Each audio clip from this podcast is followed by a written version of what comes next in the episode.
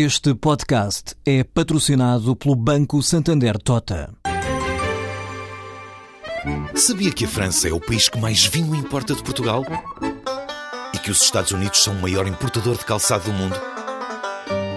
Ou quais as empresas que importam mais azeite português?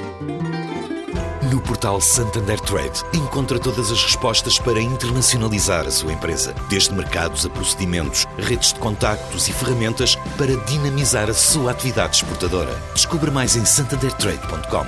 Santander Tota, um banco para as suas ideias. A EDP emitiu hoje obrigações a 5 anos numa operação na qual encaixou 650 milhões de euros.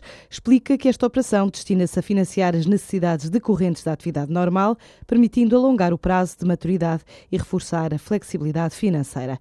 Entre os oito bancos escolhidos para mediarem a transação estão a Caixa Bank, a Caixa BI e o Milênio BCP.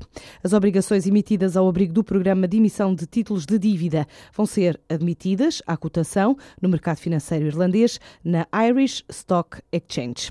A Soft Finança definiu como prioridade os mercados de Angola, São Tomé, Cabo Verde, Timor-Leste e Moçambique, além de Portugal.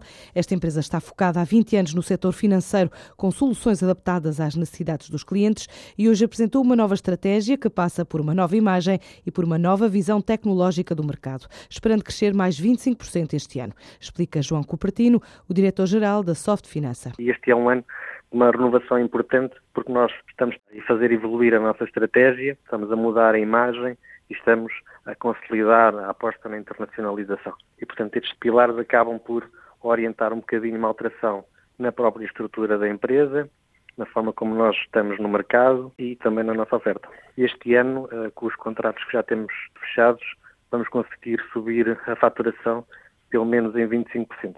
Nós este ano, eh, de forma conservadora, esperamos estar por volta dos 4 milhões de euros.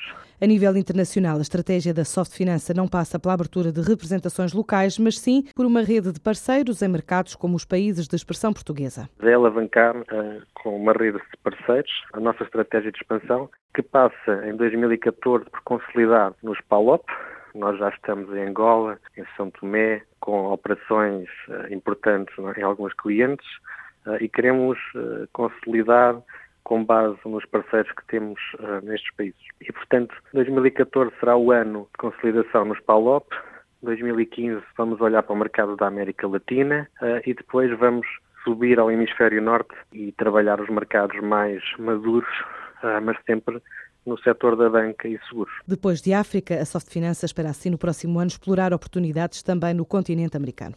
O grupo alemão Linde vai investir 4 milhões de euros em Portugal, onde pretende criar oito centros de reabilitação respiratória e criar cerca de 200 postos de trabalho, 160 diretos e 40 indiretos. A empresa alemã entrou em território português em 1987, onde produz e comercializa gases industriais, medicinais e farmacêuticos.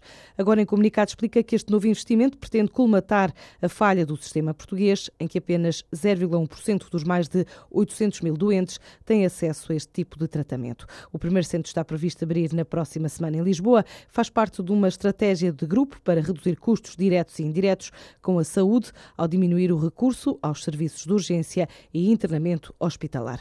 Com receitas superiores a 16,7 mil milhões de euros, o Grupo Linde fechou o ano a crescer 5,2%.